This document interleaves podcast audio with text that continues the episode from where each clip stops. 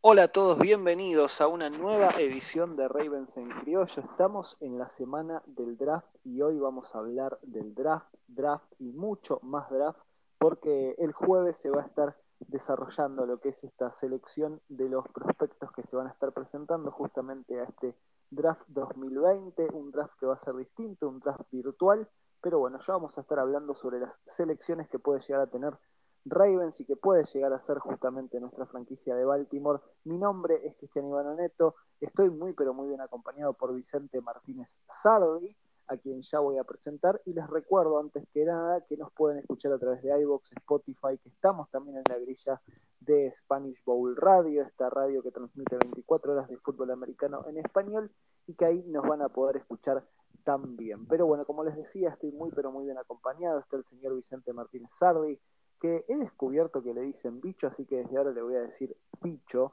Eh, ¿Cómo estás, bicho? Bienvenido a esta nueva edición de Rey. Bueno, muchas gracias. Em, sí, ya la semana del draft, ya último podcast antes del draft, así que vamos todo con el draft y espero que quede bueno. Sí, esperemos que podamos satisfacer a todos nuestros oyentes que esta semana nos han acompañado y mucho a través de distintos países de habla hispana, como es Panamá, México, bueno, obviamente Argentina, que es nuestro país, eh, y que nosotros vamos a tratar de entretenerlos y informarles más que nada sobre lo que puede llegar a suceder con las elecciones que tienen los Ravens en el próximo draft. Ha llegado un linebacker, uno tiene en cuenta que en casi todos los mocks que se han hecho antes de lo que va a ser la selección, nuestra primera necesidad parecía ser cubierta por algún linebacker, Kenneth Murray, Patrick Quinn o quien les parezca sea el más apropiado para esa selección número 28 que tiene Ravens en la primera ronda.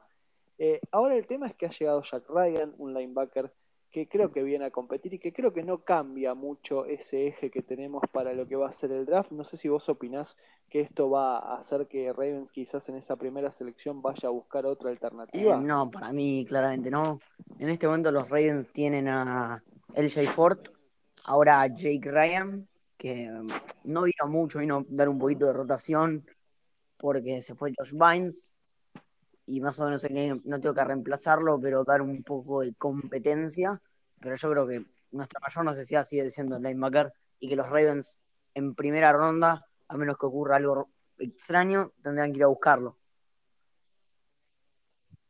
Sí, sí, e, es la realidad, ¿no? Quizás esta llegada de Jack Ryan lo que podría llegar a afectar de cara al draft es que no se elijan a dos linebackers, ¿no? Y, solamente se vaya por uno eh, creo que eso podría llegar a ser lo único que pueda afectar a las selecciones de draft, pero sí entendiendo que la primera ronda debería ser destinada para un linebacker, Kenneth Murray, Patrick Quinn. Eh, se habla también de Zach Baum, que ha tenido algún que otro problema con algún eh, control que dio positivo sobre una muestra de orina que tenía demasiada agua, pero que no afectaría mucho a su selección de draft justamente tampoco. Son nombres que creo yo que no va a salir de ahí Ravens, pero te quería consultar porque también hay muchos rumores que siempre eh, empiezan a aparecer antes de que se les seleccione justamente en el draft. Eh, y la primera ronda por ahí podría llegar a estar destinada en, por ejemplo, un liniero ofensivo como es eh, César Ruiz.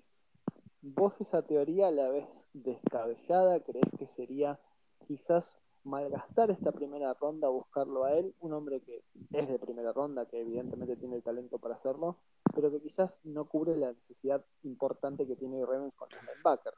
Eh, ¿Vos qué, qué opinas? ¿Crees que sería errado pensar en César Ruiz como la primera opción? Bueno, yo la verdad, en e, estos últimos días se ha hablado mucho de que Patrick Quinn y Kenneth Murray se van a ir antes del 28. Es algo que para mí está en un 50-50. Ojalá que no, y la gente dice, si no está Patrick Quinn, no está Kenneth Murray, y los Ravens no les gustaría mucho hacer un trade-up para mejorar su, primera ronda, eh, sería seleccionar a César Ruiz. A mí no me parece nada descabellado, porque es un jugador que me gusta, pero yo claramente me quedo mil veces con Kenneth Murray o Patrick Quinn. Eh, los Ravens han tenido una muy buena línea, o sea, ha funcionado muy bien este año. Se ha ido Yanda, es verdad, pero tenemos a Ben Powers, eh, hay que darle una oportunidad. eh, Bradley Boseman, que fue seleccionado en quinto o sexta ronda, es el mismo, más o menos la misma selección que Ben Powers. Este año jugó y la rompió. Yo creo que hay que dar una oportunidad en Powers. Obviamente que un, un liniero vamos a tener que seleccionar porque no estamos bien en esa posición, pero yo prefiero claramente un linebacker.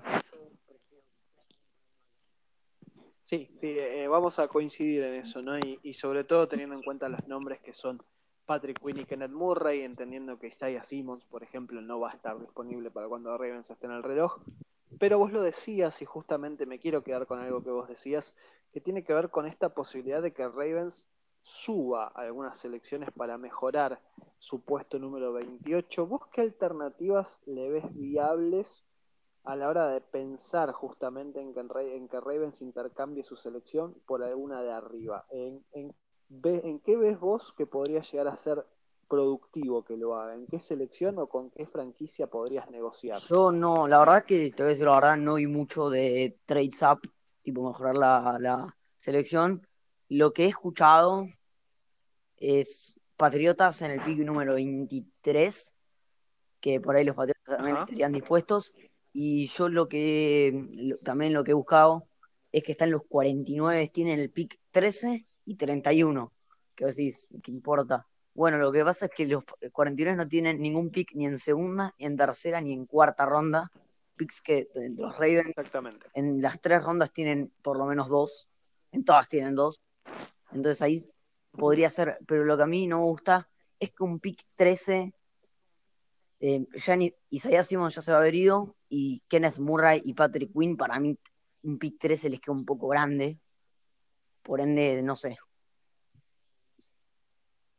Sí, sería quizás eh, contraproducente, ¿no? De deshacerse de estas selecciones importantes que tiene Ravens, tanto en segunda como en tercera ronda, por ejemplo.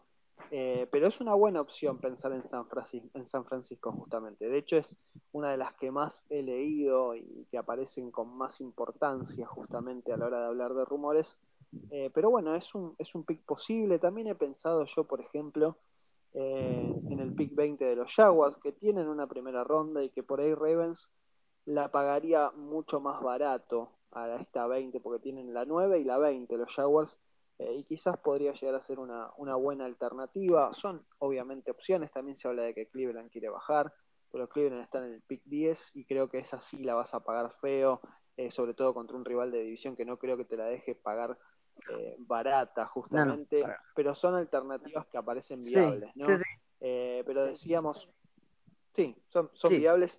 Y si saltás, si saltás al pick 13, por ejemplo, de San Francisco, Igualmente irías por Kenneth Murray o Patrick Quinn teniendo en cuenta que va a haber nombres supuestamente muy interesantes. Sí, o sea, si nos tenemos que concentrar en el linebacker y no queda otra, podría ser un Clavon Jason, que también es un pick, ponele 20, está proyectado a ser un pick entre 20 por ahí.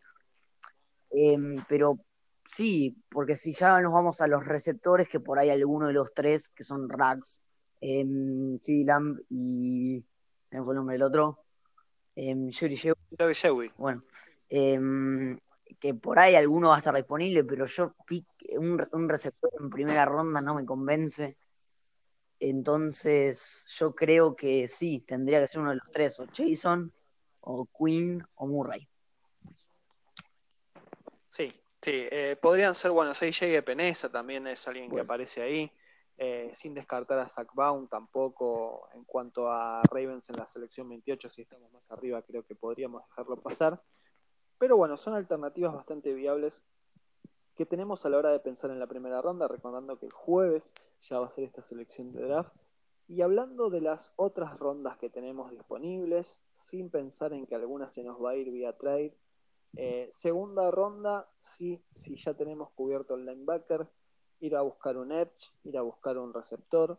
Eh, ¿Cuáles serían tus dos alternativas justamente para esas dos selecciones de segunda ronda que tiene Ravens? Bueno, em, nos habíamos olvidado, pero antes de todo hice un mock draft el otro día en mi cuenta de. porque tengo una, tengo una cuenta de Instagram, arroba ravens.hispanic, de los Ravens en español.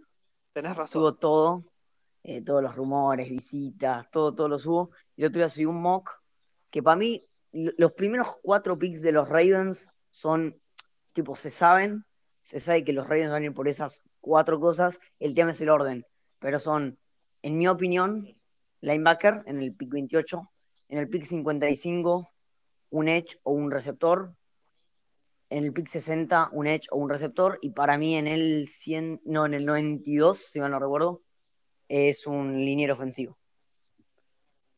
Claro. Eh, esas fueron las selecciones que vos hiciste. Yo también eh, tuve la oportunidad de hacer un, mock que también está disponible, pero en nuestro Twitter, que es arroba Ravenscriollo, donde sí, el linebacker es la opción número uno. Sorprendí un poco y acá tuve algunas críticas pero solamente lo hice por el nombre que estaba disponible. Y si llega al 55 de Andre Swift, cosa que hemos debatido entre nosotros aquí en este programa, eh, yo lo seleccionaría. Esto es una opinión totalmente personal, pero si de Andre Swift está disponible, lo voy a buscar. Y después sí fui por un guardia, que fue Jonah Jackson, hombre de Ohio State, teniendo en cuenta algo que ha dicho Eric da Costa, ¿no? y que los receptores tienen una camada muy interesante y podemos esperar una tercera ronda justamente para agarrar uno positivo. En mi caso, eh, yo he elegido a Donovan People Jones, que es un receptor que me gusta mucho. Mi ideal sería Michael Pittman, pero eh, ahí creo que sí vamos a tener que buscarlo en una segunda ronda. Eh, pero Donovan People Jones me parece muy interesante también. Y después recién ahí elegí a un Edge que es Bradley Anae, hombre que creo que puede aportar muchísimo. Y, habría que ver también en las rondas profundas, ¿no? Cuáles podrían llegar a ser las alternativas que se están barajando a la cerrada, un safety. Em, otro linebacker, otro receptor. ¿Qué, ¿Qué opinas vos en esas rondas profundas que puede llegar a suceder en cuanto a la línea de fuego que va a buscar Ravens, ¿no? ¿A qué va a seleccionar? Yo creo que uno, un, un, receptor es clave. Yo en cuarta ronda no creo que llegue, o sea, podría, pero no creo. Va a llegar al fin de la tercera, pero ya la cuarta no. Es Tyler Johnson, en mi opinión, uno de los receptores más eh, que que menos se le da y es un jugadorazo, más de 1300 yardas. Es un jugadorazo Tyler Johnson, que a mí me gustaría para una tercera ronda, si se puede una cuarta, pero no creo que llegue. Pero es un jugadorazo Tyler Johnson, receptor de Minnesota. Un, un cornerback podría llegar a ser, está bien, tenemos a Marlon Humphrey, tenemos a Marcus Peters, tenemos a Jimmy Smith para aportar un poco, y, es verdad, tenemos a Tawon Young, pero viene una lesión de no jugar una temporada completa. Tenés que ver cómo vuelve. Y para mí, bueno, una ala cerrada en cuarta ronda, quinta como máximo es importantísimo. Importantísimo. Y después en rondas quinta, sexta, séptima, no tenemos pick de sexta, hablo de quinta y séptima. Eh, se habla mucho el nombre del linebacker Chris Orr, el hermano de Sachari Orr, que, que no lo recuerda, es un jugadorazo que estuvo en Baltimore tres años, llegó al All Pro, pero se tuvo que retirar a los 25 años por una lesión. Sí, eh, vi que justamente habías hecho un análisis de este jugador en las redes sociales, en, Instagram, donde los pueden encontrar a través de ravens.hispanic. Eh, es un jugador que me interesa también, por supuesto. También habría que pensar otros jugadores para la línea defensiva, ¿no? Que seguramente en una ronda alta, quizás pensando en una cuarta, quinta ronda, se podría llegar a, buscar a alguien. Racon Williams, por ejemplo, es alguien que yo seleccioné con el pick 170 y algo, ahora no, no tengo bien el número. 170, justo, clavados. Racon Williams es alguien a quien seleccioné yo porque creo que va a haber también que mejorar un poco más, sobre todo esa línea defensiva, donde sí llegó Calais Campbell, ha llegado Derek Wolf, pero que creo que todavía sigue siendo sí, claramente a mejorar un poco. Bueno, yo seleccioné en el pick número 60, seleccioné un tackle para que ayude a Brandon Williams, eh, que es un, es un tackle, Justin Mabuike de Texas A&M, que se ha hablado muchísimo en Baltimore porque los Reyes ya tuvieron una visita con él, además lo pusieron en su visita top 30, que para el que no sabes, cada equipo tiene, puede hacer 30 visitas privadas a jugar el draft para que conozcan las instalaciones, los coaches, etcétera y yo a Justin Maduike lo, lo, seleccioné con el pick 60 porque es una necesidad. Además, se sabe que estamos interesados. A mí me gustaría. Un, gran jugador. Sí, es una buena opción también. Son todas opciones que, como decimos, las pueden encontrar en, en, nuestras redes sociales, sobre todo en esta que nombrábamos, que es en Instagram como raven.hispanic. eh, donde todas las reuniones que han tenido los Ravens han aparecido ahí, está detallado quiénes son estos jugadores y por qué interesan y tanto en nuestra franquicia. Pero bueno, estamos a pocos días del draft, estamos ya pensando seriamente qué puede llegar a suceder, tenemos la opción de salir eh, del pick 28 para subir un poco de posiciones, está el linebacker, en la línea de linebackers, perdón, como el objetivo a reforzar, obviamente también eh, pensar en algún hombre de la línea ofensiva, un receptor, a la cerrada. Hemos eh, básicamente hablado de todos los puestos que tiene que reforzar Ravens, pero eh, no, no sé si lo, de, lo del cornerback podría llegar a ser una séptima ronda, quizás eh, la última selección de Ravens como para tener a alguien más que compita, justamente vos lo decías, con Marlon Humphrey, con Marcus Peters. Está bastante cubierta esa línea defensiva de los Ravens, eh, pero bueno, evidentemente con eso de Taboñón que está lesionado, podría llegar a necesitar alguna herramienta más esa secundaria. Safety también lo hemos nombrado, ¿Qué otra posición me estoy olvidando que para vos sí o sí Ravens debería reforzar en este Yo creo que yo, bueno, vos te tocó de Andre Swift en la segunda ronda, que podría llegar a ser, pero si no, un corredor en tardías podría llegar a ser en una cuarta, quinta. Bueno, safety, vos también lo decías, ronda tardía también. Salomos linebacker también, eh, pero tenemos, para mí linebacker necesitamos uno al principio, pick 28, y bueno, uno ya en la quinta ronda, ejemplo, pueden ser Sach, Or, eh, perdón, Sach Or, no, Crisor, entre otros. Y después ya no mucho más, porque a ver, el tackle está muy bien con Orlando Brown y Ronnie Stanley, bueno, quarterback no hablemos mejor. Em, y bueno, receptor, uno sí o sí, pero también depende, ya de Costa ha dicho que va a ser en rondas tardías, pero receptor uno seguro y se puede hablar de dos, y bueno, y una la cerrada en cuarta ronda, sí o sí. ¿Y qué nombres barajas para esas posiciones? Eh, pensando en rondas tardías, ¿no? Porque ya pensando en, los mejores que están disponibles, en cuanto a receptores, Jerry Jeudis y Lamb, jugadores que no van a llegar y que no va a elegir Ravens porque evidentemente tiene otra idea.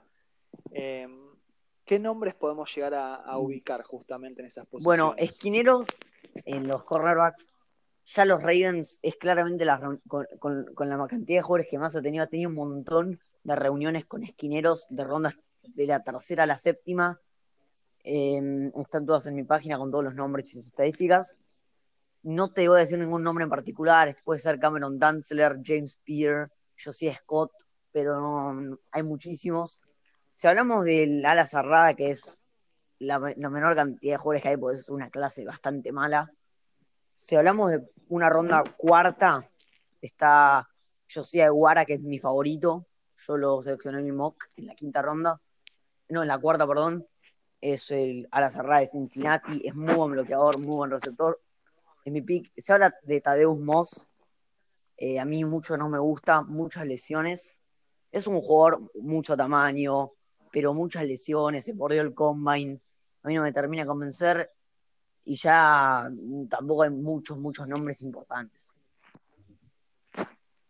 No, no, creo que son los dos nombres quizás más interesantes, ¿no? Porque Tadeusz Moss eh, tiene esto de que bloquea muy bien, es quizás el ala cerrada de esta camada que mejor bloquea, y también tiene mucho peso en la zona roja. Después, lamentablemente, tiene este problema de lesiones, algunos problemas de actitudes también que quizás no vengan bien a una franquicia como Ravens, pero eh, es un nombre interesante igualmente. El nombre que vos decías también de Guara, que, es alguien que también sabe bloquear, que tiene buenas manos.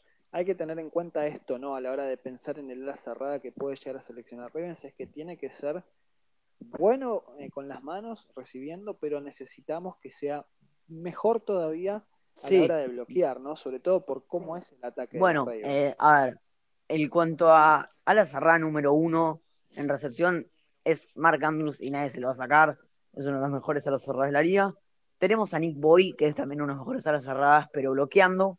Y este receptor tendría que hacer una función de ayudar un poco a Mark Andrews, que no esté solo, que en su momento Hayden Hurst lo hizo muy, muy bien. Hayden Hurst. Y, pero también tiene que bloquear que Hayden Hurst ahí por ahí es donde fallaba. Y como decís, o sea, los Ravens son el equipo que más yardas terrestres hizo, corre un montón, tanto con Lamar Jackson como con Ingram, como Gus Edwards. Entonces necesitas buenos bloqueadores en todo el equipo, hasta en los receptores.